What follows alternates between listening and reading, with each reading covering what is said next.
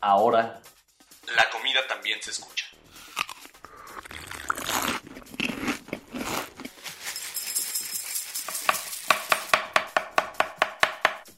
Bienvenidos Los sabores de México. a Sabores de México.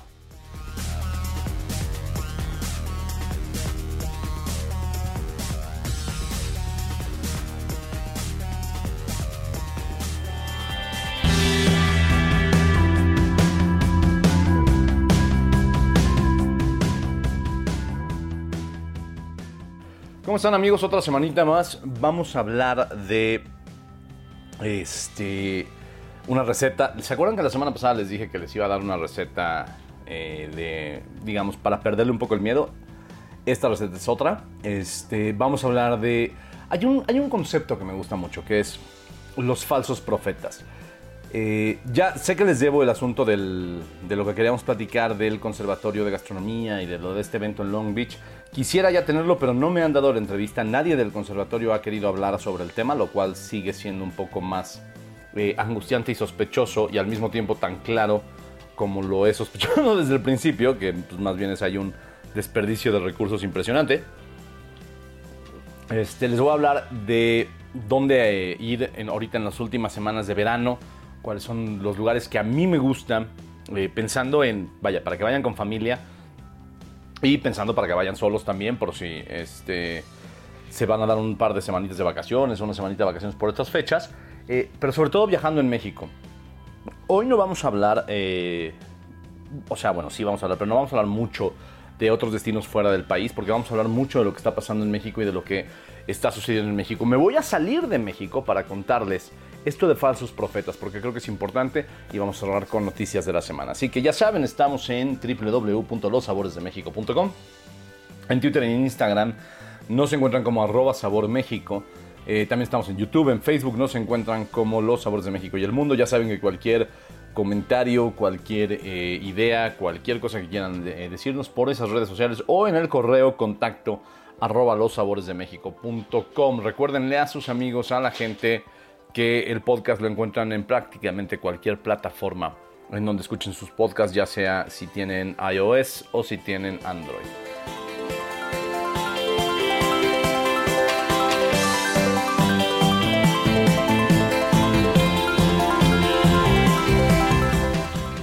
Los sabores de México y el mundo. La mezcla perfecta entre tradición y vanguardia. Pero, pero es que no me da tiempo, es que nunca aprendí a cocinar, no, no, no tengo el sazón, es que no sé usar el cuchillo, me voy a quemar. El sartén no muerde. Se acabaron los pretextos. Para comer rico, siempre hay tiempo.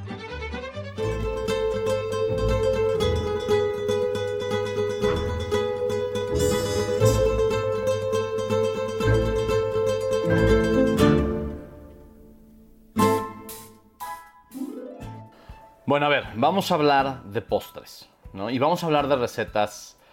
eh, yo no voy a decir la palabra raras, pero sí un poquito diferentes, ¿no? Eh, hemos estado platicando con ustedes de la salsa de soya y fíjense que me compré eh, el bowl este de las, de las KitchenAid, el bowl para helados. Eh, y no pude, a ver, no me pude negar. Lo que pasa es que eh, me fui a, meter a Williams Sonoma en las tiendas estas de, que hay en, en México. Yo me fui a meter a la de Oasis Coyoacán, pero hay básicamente en varios lugares. Está la de la de Perisur también es increíble, ¿no? Este, entonces me fui a meter a la de yo a la de Oasis Coyoacán eh, porque había una oferta y ese siempre es el problema. Cuando a mí me dicen había una oferta, siempre es una bronca. Entonces, este, Querétaro también ab- acaba de abrir Querétaro, dicen que está increíble. Pero bueno, si no están ni en Querétaro ni cerca de Oasis o de Perisur, lo pueden pedir en línea. Y me compré el bowl para hacer helado en la KitchenAid. Entonces, ahí les va la receta. Háganlo, eh, eh, vaya, técnica para hacer helado si no tienen el- la máquina de helado. Es muy simple. Se meten, la compran y hacen helado. La verdad es que es mucho más fácil que andar metiendo el congelador y sacando y otra vez batiendo para cristalizar. No, a ver, seamos, apro- aprovechemos la modernidad. Y este es un helado de salsa de soya, así como lo oyen. Ahí les va. Necesitamos dos tazas de crema para batir, de esta que venden en el supermercado, un- una taza y cuarto de azúcar morena, dos cucharaditas de harina, Yo uso también leche en polvo, dependiendo de la textura que le quieran dar. Este, media taza de salsa de soya Kikoman tradicional normal y dos huevos. Ahí les va. Hay que batir azúcar y huevos en la, en la batidora. Eh, ya saben, a que agarre la textura bien, a que se unan bien con el azúcar. Agregamos eh, el polvo de su elección, ya sea las dos cucharaditas de harina o las dos cucharaditas de leche en polvo. Vamos a poner en un sartén a fuego lento la crema para batir. Y la calentamos hasta que reviente el hervor y en ese momento la retiramos del fuego, ¿ok? Y agregamos poco a poco, sin dejar de mezclar. Eso es bien importante. Cuando tenemos nuestra mezcla de huevos con azúcar este, y, el, polvo, la harina o la leche en polvo, y vamos agregando poco a poco la crema caliente, pero tiene que ser bien poco a poco y sin dejar de mover porque si no se cocina la proteína, se cocina el huevo. Entonces poquito a poco vamos eh, mezclando, ¿no? Este, y ya que se haya mezclado todo, regresamos ahora sí todo al fuego y no dejamos de mover a fuego muy bajito, ¿ok? Para que se mezcle todo muy bien con temperatura, pero a fuego muy, muy bajito para que la mezcla se espese, ¿ok? No dejen que hierva. Si ustedes dejan que hierva la mezcla, se corta. Y ahí es donde tronamos, ¿no? Lo retiramos del fuego, ponemos en una superficie fría. Este, y entonces ya agregamos este, el, resto de la, crema y la salsa de soya, ¿ok? Este, vamos a, mezclar con estos batidores de globo que me encantan. Lo meten en la máquina de helado y vámonos. Si no la tienen, insisto, cómprenla. Pero si no quieren comprarla o ahorita no se animan, anímense porque hay un montón de ofertas. O sea, en serio, si entran a www williams-medio sonoma.com.mx este, pueden encontrar las, las ofertas de, los bowls y las ofertas que hay en, en, cositas para la cocina, ¿no? Pero si por algo no, se animan eh, ahorita, hay que congelar y sacar cada dos o tres horas para mezclar y romper los cristales, volver a congelar y hacerlo así varias veces hasta que tenga la textura de helado. Entonces ya saben, es la crema, ¿no? Este, revienta el hervor, azúcar, huevos, salsa de soya, de veras se van a sorprender. Y si quieren decorarlo muy bien, pueden ponerle, fíjense nada más, ajonjolí tostado o ajonjolí este, mm, eh, garapiñado, lo venden, o sea, tampoco se complica la existencia haciéndolo. Cómprense una bolsita de, de ajonjolí dulce y espárzanlo sobre el helado. Van a ver qué cosa el asunto de este choque de sabores entre la salsa de soya, el azúcar y la, consistencia de un helado con un sabor que no estamos acostumbrados a él. Vamos a un corte, regresamos. Eh, vamos a hablar de los falsos profetas. Ahorita les voy a contar un poquito de, eso y el por qué ese concepto. Recuerden en www.losaboresdemexico.com y cualquier comentario en contacto arroba losaboresdemexico.com. Estamos en Twitter, en Facebook, en Instagram. Estamos como Sabor México o como Los Sabores de México y el Mundo en Facebook. Vamos y venimos.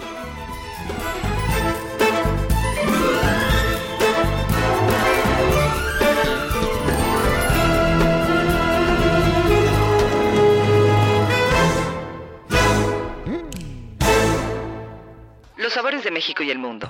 La mezcla perfecta entre tradición y vanguardia. ¿Cuántas veces les hemos dicho que la cocina es el mejor lugar para convivir con la gente que quieren? ¿Recuerdan esa vieja frase de que el amor entra por el estómago? Ahora vayan a su cocina y hagan una lista de todo lo que quisieran tener y lo que les hace falta para preparar esa cena especial o ese antojo de fin de semana. ¿Es mucho? ¿Es poco? ¿Creen que es difícil de conseguir? Bueno, piensen otra vez. William Sonoma tiene todo lo que están buscando, sea lo que sea. Recuerden que la cocina es personal y, aunque a veces crean que no tienen todo lo que quisieran, es muy fácil tener lo que en verdad importa.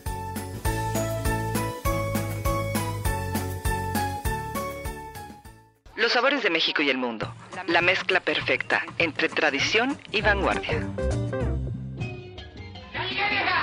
¡Qué bueno, vieja! ¡Ya voy, vieja! ¡Ya llegué, vieja! ¡Ya voy, vieja! ¡Ya llegué, vieja! ¡Ya voy, vieja! Esto de andar de vagos a todos se nos da muy bien. De Trotamundos.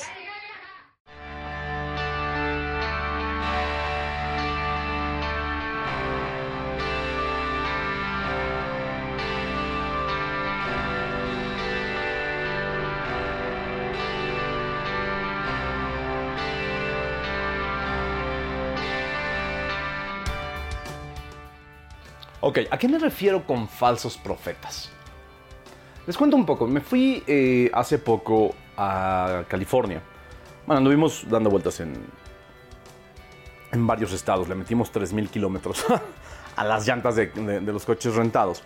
Este, pero sobre todo hubo un tema de, de entender que, que hay, como en todo y en todas las industrias, un tema de, de oportunismo, ¿no? Y un tema de oportunistas, ¿no? Una cosa es oportunidad y, y aprovechar la oportunidad y otra cosa es ser oportunista. Eh, les cuento lo bueno primero y ahorita le, le pasamos a, digamos, esta crítica.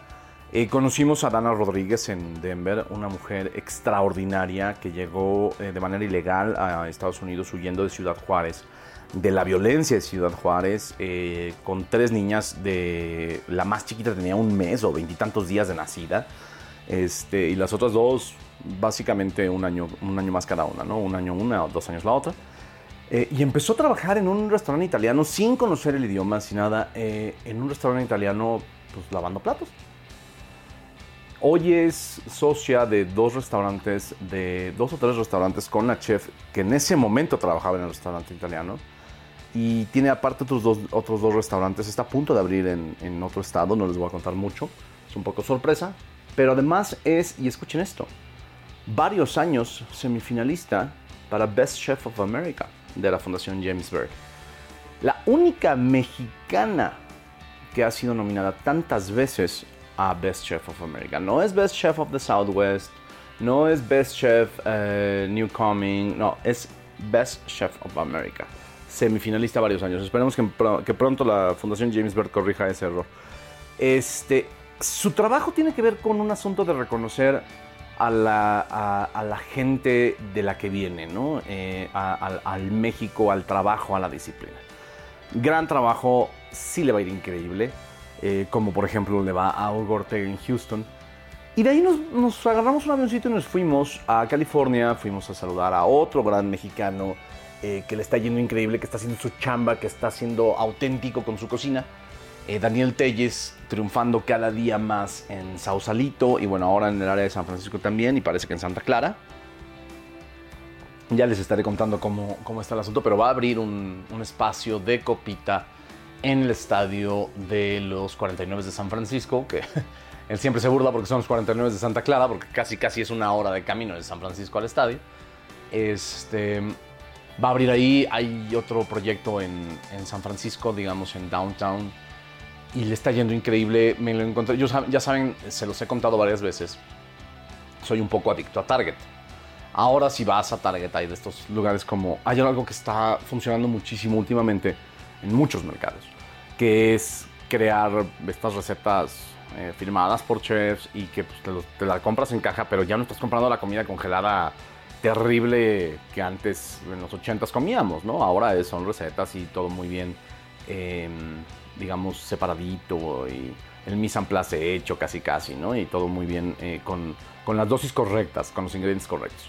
Daniel ahora, eh, su cara ya aparece en Target porque es parte de este, de este proyecto con una de sus recetas en, en copita. Entonces, y él hace su chamba, eh, hace lo que le toca, cocina, trabaja, hace su, su responsabilidad y él está en lo suyo sin A, sin andar exigiendo reconocimiento.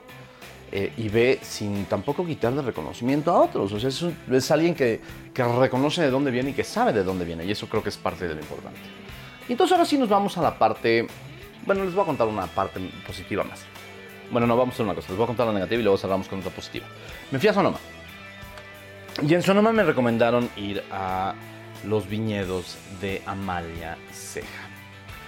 Eh, Ceja Wines se llama, es un éxito. eh, eh, según si usted lo busca, ay, es un éxito en Napa Valley.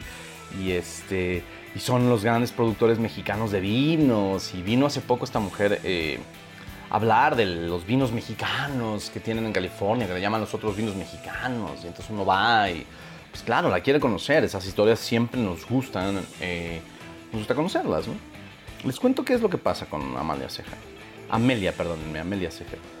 Eh, su vino es espantoso, pero no solo es eso. Es un vino que podría saber espectacular, pero hablar con, con Amelia Ceja lo echa a perder en dos segundos. ¿Por qué? Porque cuando yo estoy sentado con una mujer que, ojo, le reconozco el esfuerzo que ha hecho, este, pero que también eh, se pone a... Fíjense nada más, les voy a leer una cosa que dijo. Durante los años los trabajadores migrantes han estado en la, en- en la producción de los vinos y los jornaleros son mexicanos y nosotros les hacemos un homenaje porque sabemos de dónde venimos y la fuerza que tenemos que luchar para conseguir esto. A ver, lo que voy a decir no es una crítica a la gente con lana y con oportunidades, al contrario, qué bueno que las tengan.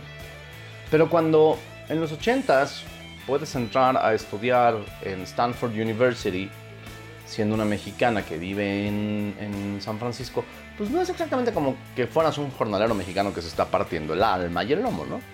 Punto número uno. Punto número dos.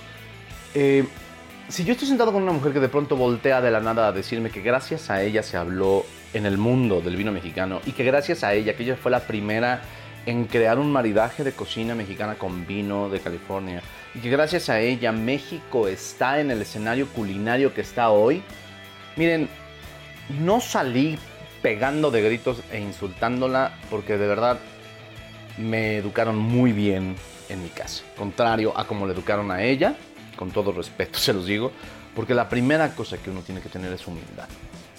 La primera cosa que uno tiene que tener es entender que cuando a uno le va bien, porque ojo, no estoy diciendo, que le vaya mal a ella, pues al final del día es marketing lo que ha logrado tanto en, en su viñedo, pero cuando a alguien le va bien, uno siempre tiene que entender que lo que está haciendo uno es parándose sobre los hombros, le llaman sobre los hombros de los gigantes, o sobre un largo, largo recorrido que han hecho muchísimas otras personas.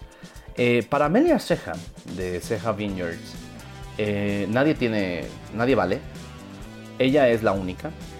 Ella es la que ha puesto la gastronomía de México en el mundo. Ella es la que puso los vinos mexicanos en el mundo. Ella es la que pone la gastronomía tradicional con el vino en el mundo. Y yo sí dije, "Ta, ¿y entonces por qué demonios nadie sabe de ti?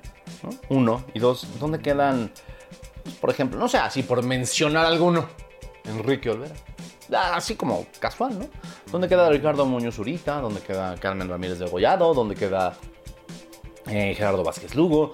Eh, ¿Dónde queda Elenita eh, Cermeño? Bueno, Elenita Vázquez Lugo. Eh, ¿Dónde quedan todos esos grandes cocineros que han estado durante años, ¿eh? Eh, trabajando en pos de la, gastronomía mexicana y que se conozca en todo el mundo. ¿Dónde quedan? Insisto, les juro que les voy a, le voy a buscar. Eh, pero hay, estoy pensando en unos eh, cocineros mexicanos en Los Ángeles este, que llevan veintitantos años eh, siendo, siendo, este, siendo como la referencia de cocina mexicana en, en Los Ángeles, que de hecho fueron hasta jueces, según yo, en Top Chef Masters. Estuvieron con Lorena García. Entonces, a ver, vámonos, vámonos poco a poco, ¿no? Este, creo que cuando hablamos de falsos profetas, hablamos de esta gente que carece de, de más mínimo sentido de humildad y se siente lo máximo absoluto eh, del universo. Cuando, en primer lugar, les voy a decir una cosa. Yo le agradezco pues, la hospitalidad, ¿no? Una hospitalidad que sí se vio un poco trastornada. Porque de veras, ahí les va la anécdota. Salíamos al patio y entonces yo veía una, pues, una capillita linda, como de capilla normal, hecha con cemento y yeso, que está haciendo ahora para ampliar la zona eh, perdón, pública de su viñedo. Y voltea esta mujer y me dice, ¿estás viendo la capilla más cara o de las más caras de todo el mundo, eh? O sea, porque nos cobraron un dineral. Y, hemos gastado un dineral. Y yo, de veras, estuve a punto de decirle, puta, me hubieras dicho, te mando a mi albañil porque te hubiera cobrado tres varos, ¿no? O sea, es un pedazo de cemento. O sea, es la soberbia lo que hace a los falsos profetas. Y ahí es donde muchos, muchos, muchos que viven de la gastronomía mexicana o que hacen la gastronomía mexicana se equivocan flagrantemente. Se les olvida que, hemos hecho de nuestra gastronomía una, una locura, ¿no? Pero que no son los únicos y que nos guste o no, ha habido inclusive muchos otros cocineros no mexicanos que han sabido aprovechar eso más que nosotros o que se tardaron menos en aprovecharlo eh, de lo que nos tardamos nosotros. Por ejemplo, estoy pensando en, así literal, una de las grandes investigadoras, que no estoy diciendo que sea la mejor, pero fue de las primeras, Diana Kennedy es inglesa, ¿no? Si a mí me dices quién es el mejor investigador de la cocina mexicana, pues yo creo que sí, Ricardo Muñoz Zurita, eh, Yuri de Gortari, Edmundo este, Escamilla. Pero, pero también hay que entender el tema del marketing y también hay que entender el tema de cómo ponerlo en, en las mesas del mundo. Entonces, humildad es lo que se requiere en contra de los falsos profetas. Y entre esos falsos profetas sí voy a meter ahorita al Conservatorio de la Gastronomía Mexicana y les voy a decir por qué, se los dije la semana pasada. Eh, nadie ha contestado mi petición a una entrevista para explicarme por qué diablos están gastando el dineral que se están gastando para hacer un foro culinario de México, de la gastronomía mexicana, para hablar del patrimonio cultural intangible en Long Beach, California, cuando tenemos abandonadísimo, como se los dije ya, lo que está pasando en la culinaria mexicana. He pedido entrevistas con Gloria, con muchas personas, sigo esperando, vamos a seguir esperando, vamos a hablar inclusive hasta con gente de Zagalpa. Pero vamos a cerrar esto con una buena nota para evitar pensar en que solo hay falsos profetas. A escasos 10 kilómetros más o menos de donde estaba esta mujer que dice que ella es lo máximo del mundo mundial en vino mexicano y en gastronomía mexicana, a la que no le quedan ni siquiera bien el guacamole y las quesadillas. Mm. Este. Está un viñedo que se llama Robledo, Robledo Winery. Eh, y se los voy a, a- a resumir porque se nos acaba el tiempo. Se los voy a resumir muy, muy fácil en el tema de, lo- de la humildad de lo que hemos platicado. Eh, el señor Robledo llegó a ser eh, jornalero hace 60 años a Estados Unidos y se puso metas. Se fue poniendo metas que se, va- se iban cumpliendo. Quiero ganar tanto la hora, haciendo lo que sea, pero ganar tanto la hora. Y ahora quiero esto, y ahora quiero aquello, y ahora quiero aquello. Y ahora tiene uno de los viñedos más grandes en todo el área de Sonoma. Y es un tipo que vende toneladas y toneladas y toneladas. No me acuerdo, nos dijo los acres, la verdad es que lo olvidé. Pero la cantidad de toneladas de uva que vende a, otros, a otras casas de vino. Él hace el vino que a él le gusta. Él hace el vino que él quiere comunicar. Y hace un vino que se llama Los Braceros. Que justamente hace homenaje, ahí sí él, a los braceros de los que él viene. Braceros que él, que él formó, formó parte de ellos. La diferencia entre uno y otro, entre él y la mujer que le estoy diciendo, es que él es una de las personas más centradas, más humildes, más honestas con las que me, ha- tocado el placer de sentarme a platicar, eh, con una carne asada en su casa, tomando sus vinos, platicando con él sobre lo que él quería hacer y lo que él quiere hacer. Y la diferencia es que él, por ejemplo, eh, sigue, sigue en- para sus 70 años, 70 y tantos años, sigue en el campo, ¿no? Sigue levantándose todas las mañanas para ir a ver la uva, para ir a ver qué onda. Un hombre que no terminó ni la primaria y que ha dado clases en UC Davis sobre el negocio del vino y que le enseñó a los franceses a plantar las raíces correctas para las uvas genéticamente modificadas. Y no se ostenta como lo mejor y lo último del mundo mundial, sino como alguien que todos los días, a sus 60 años, sigue aprendiendo. Su familia lleva el negocio, sus hijos llevan el negocio y todos deberíamos de tener por lo menos 10 minutos de placer de hablar con él porque es una lección de vida sobre el esfuerzo verdadero de mexicanos. Nada más para que se imaginen el cierre de la historia.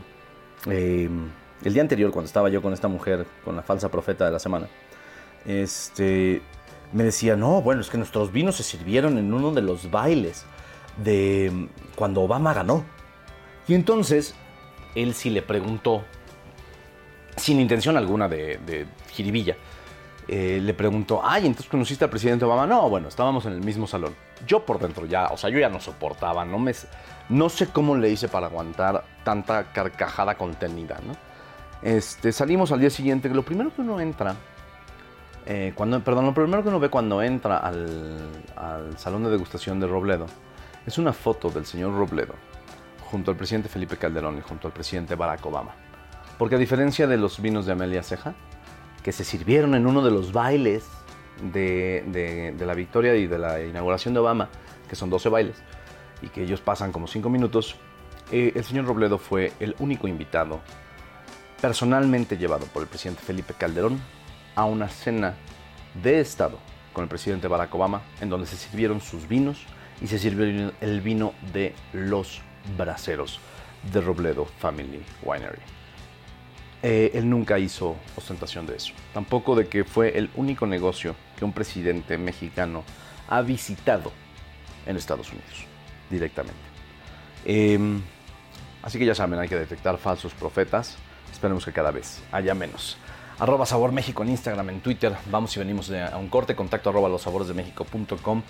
Eh, el siguiente bloque nos vamos a ir mucho más rápido porque si no, bueno, esto se va a volver una reta y la. Él sí no está, él sí se fue a la dieta.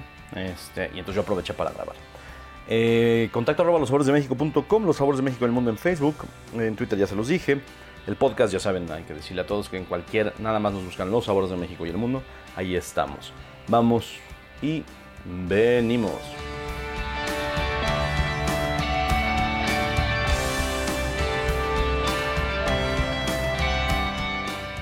Los sabores de México y el mundo.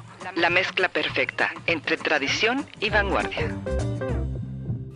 Mole Doña María se sigue elaborando con la misma receta de los años 50, de forma artesanal y tradicional, sin saborizantes o conservadores, respetando el sabor original con ingredientes 100% mexicanos. Ni te imaginas lo fácil que es cocinar con Mole Doña María.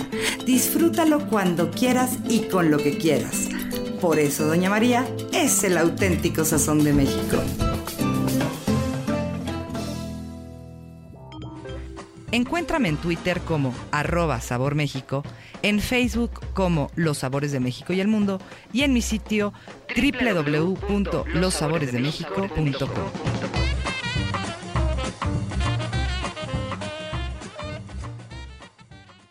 Los sabores de México y el mundo. La mezcla perfecta entre tradición y vanguardia.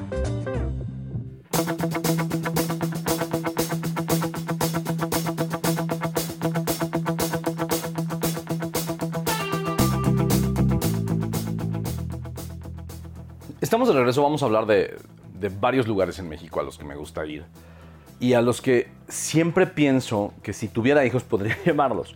La verdad es que la primera razón por la que no tengo hijos es porque no me gustan los niños, pero eh, entiendo el asunto de, de, las familias y de lo que estás buscando como familia cuando viajas, ¿no? Entonces, hay varios lugares. Vamos a parar este verano eh, de viajar eh, al extranjero. Vamos a empezar a viajar en México y cerremos el verano viajando y descubriendo y redescubriendo lo que tiene México. Punto número uno, el primer lugar donde les quiero mandar es a Tulum. Él sí les va a hablar la próxima semana más a detalle de Tulum porque fue a una cena y está viendo un crecimiento raro en Tulum. Yo, yo tengo un problema con Tulum. Es un lugar que me encanta.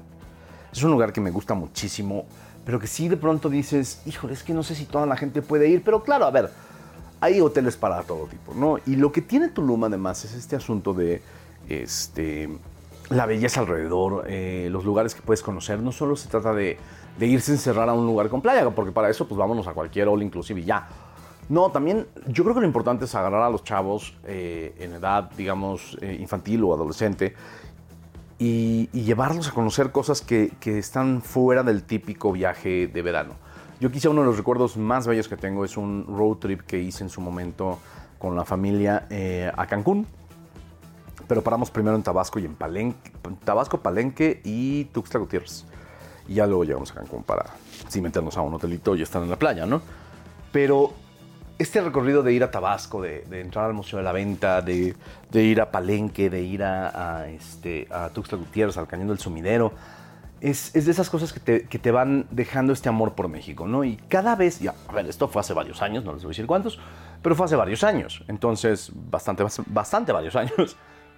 Ahora las carreteras son mejores, ahora hay mayor conectividad, ahora se puede uno trepar un avión, llegar de volada y agarrar un coche e irse alrededor. Entonces, primera recomendación, Tulum con todo lo que eso significa. Tulum, pero también este, la, la reserva de Siancán, eh, los, los pueblitos cercanos, los cenotes, para que vayan y conozcan esa parte de México. Otra parte de México que les quiero decir es eh, manejar hacia San Luis Potosí.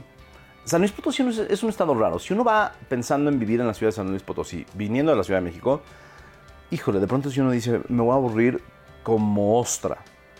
Pero la realidad es que si vas a turistear a San Luis Potosí es increíble. Tiene un montón de cosas históricas. Tiene cosas de naturaleza. Está Xilitla, está la, la cueva esta de las golondrinas, el sótano de las golondrinas.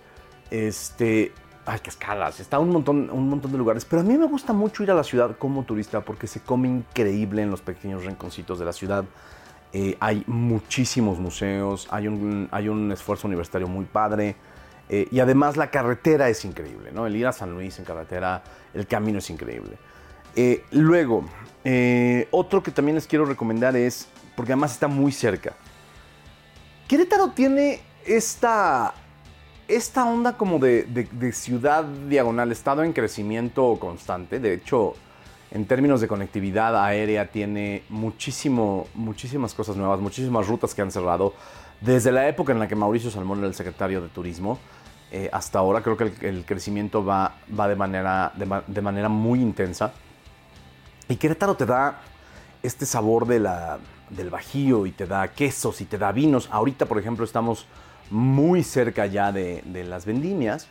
Entonces podemos ir a Viñedos La Redonda, podemos ir a Freixenet, podemos ir a, a- a los viñedos que están en, en Tequisquiapan y disfrutar de la experiencia del viñedo en, va- vaya, hora y media, dos horas de la Ciudad de México, depende de qué tan rápido manejen.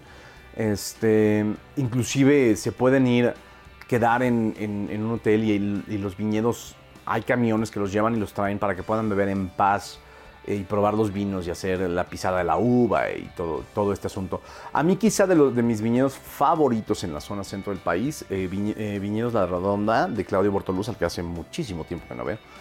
Pero el viñedo tiene como mucha onda y tiene una onda muy entretenida. No me ha tocado más que una sola vez ver un borracho así de esos que dices, "Mm, ta", o sea, ya, aviéntenlo en la carretera y con un sleeping bag porque es un viñedo muy familiar que no se presta mucho a estos desmanes, ¿no? Entonces, me gusta mucho ir pasar a Tequisquiapan, comer en Tequisquiapan, unas gorditas de Tequisquiapan y uno siempre termina regresando con cazuelas y con cositas que me la paso comprando allá.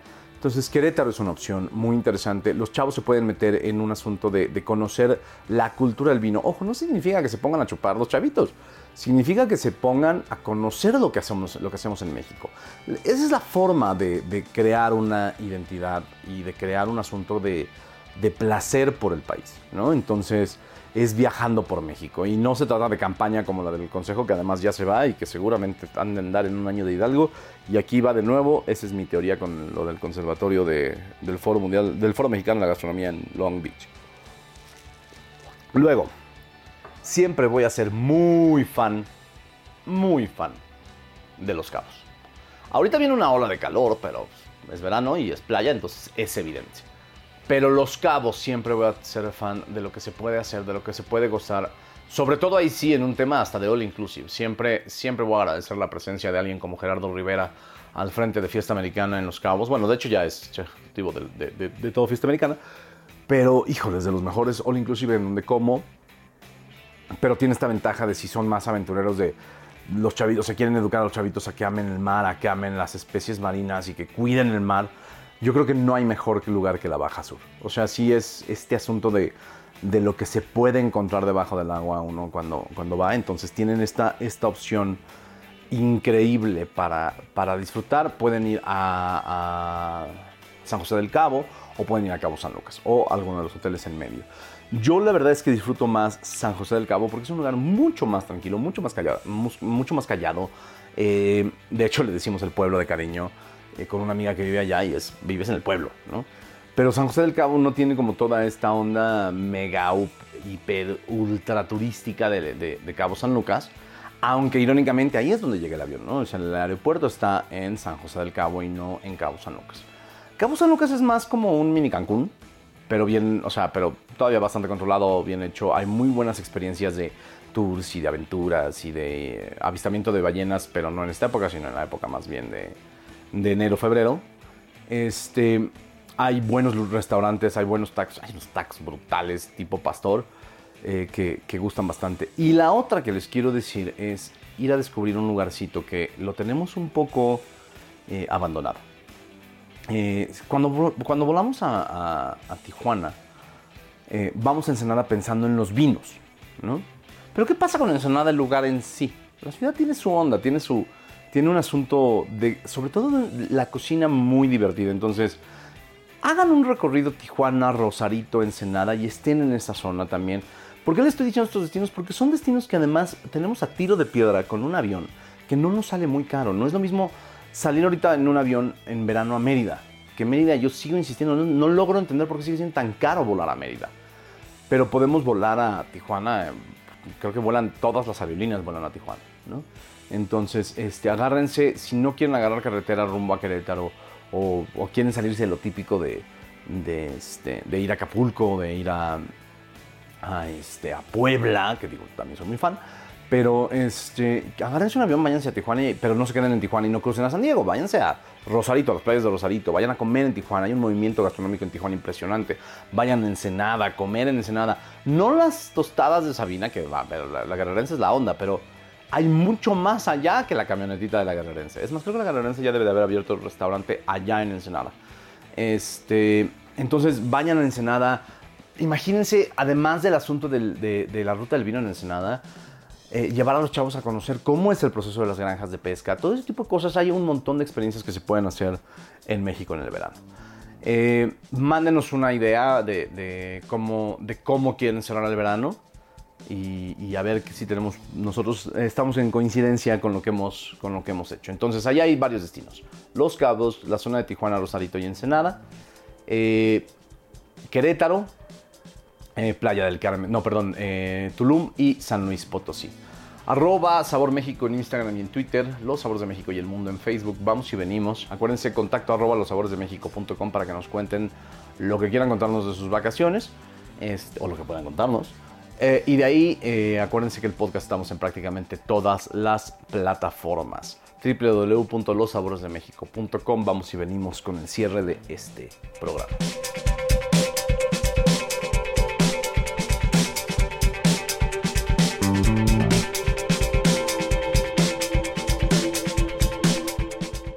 Los sabores de México y el mundo. La mezcla perfecta entre tradición y vanguardia. Encuéntrame en Twitter como arroba Sabor México, en Facebook como Los Sabores de México y el Mundo y en mi sitio www.lossaboresdemexico.com.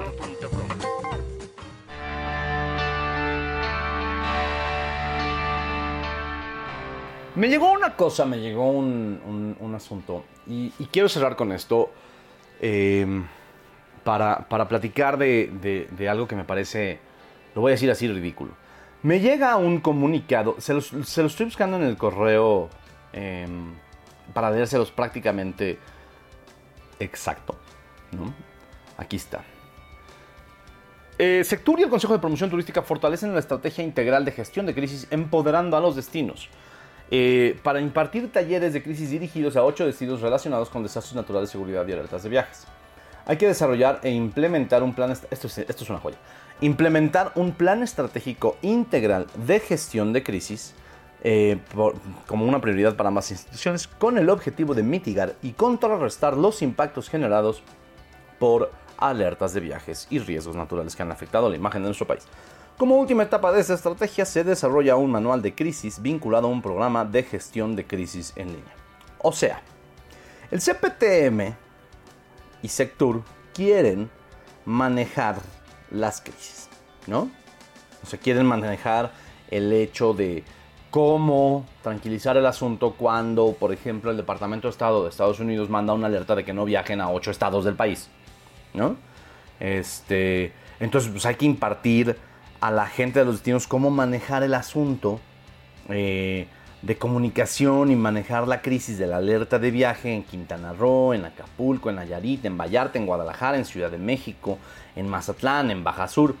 Oigan, ¿y si mejor trabajamos porque nos dejen de poner en las malditas alertas?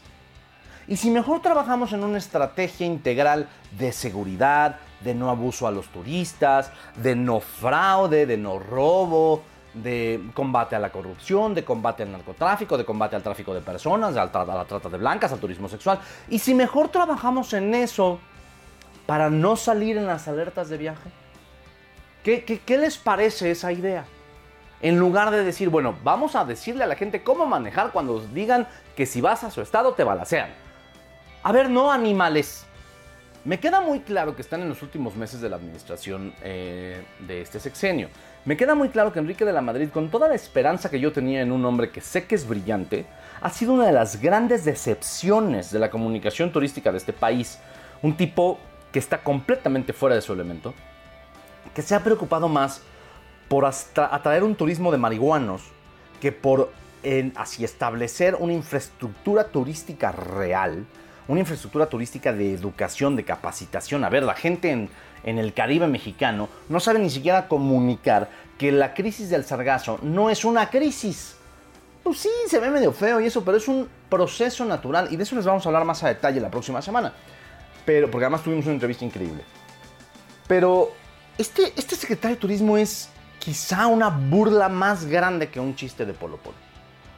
Porque en lugar de pensar y hacer una planeación eh, eh, intrainstitucional, o no es, no es intrainstitucional la palabra que estoy buscando, sino, eh, vaya, entre, entre varias instituciones, entre seguridad pública, entre gobernación, entre turismo, entre relaciones exteriores, entre salud inclusive, para mitigar no los efectos de las alertas, sino mitigar los causantes de las alertas, no, aquí lo que vamos a hacer es manejar la comunicación. Es la demostración absoluta y absurda de que en esta administración, a cargo primero de Claudia, hasta el apellido se me fue, Ruiz Macié, y luego de Enrique de la Madrid, lo que importa es la imagen y no el fondo. ¿no? Es, esta es, sobra, es forma sobre fondo. Eh, les importa más que salga bonito Tamaulipas, aunque atrás del flash con el que tomaron la foto haya 40 muertos por el crimen. Les importa más que el Caribe eh, mexicano se vea azul, turquesa, divino, hermoso, pero que no vayan a enfocar la cámara a la derecha donde está sucediendo uno de los turismos sexuales infantiles más graves del planeta. Es absurdo, es ridículo lo que están haciendo y lo que hicieron durante seis años. ¿Qué va a pasar a partir del 1 de diciembre? No tengo la más mínima idea. Si llega a quedar Miguel Torruco, bueno, pues habrá que ver, el hombre sabe, eso sí sabe de, de turismo, ¿no? Habrá que ver qué sucede, pero me parece un insulto incluso a todo el turismo y a la gente que vive del turismo, que en lugar de pensar en cómo corregir las causas de las alertas de viaje, estemos pensando en cómo corregir la estrategia de comunicación de las alertas de viaje. Absurdo y ridículo y gracias a los dioses en los que ustedes crean o no, cada vez queda menos tiempo de Enrique de la Madrid al frente de la Secretaría de Turismo. Eh, buen punto para cerrar con nota más positiva. Este, les cuento que nos vamos a ir eh, a Texas. Les voy a contar de Texas un poco eh, de la vinculación con un proyecto mexicano de carne que, que hay por ahí. Y también les quiero contar eh, que ya nos llegó la información de milésime de este año. Ahí hay un tema medio rarito, ¿no? De, le llaman ellos sabores raciales, pero bueno, yo creo que más bien como que no entendieron que, que- que se tiene que llamar sabores étnicos porque no, no es el mismo concepto que ellos manejan en, en- en este, en, sobre todo es en España donde se tomaron esta licencia periodística. Este, pero bueno, vienen, vienen cosas bien interesantes. Me da mucho gusto ver a Gaby Ruiz ahí metida, porque pues, al final del día es una mujer que ha estado conquistando la Ciudad de México. Eh, va a estar Paul Bentley, va a estar Javi Plasencia, va a estar, va a estar Alejandro Ruiz.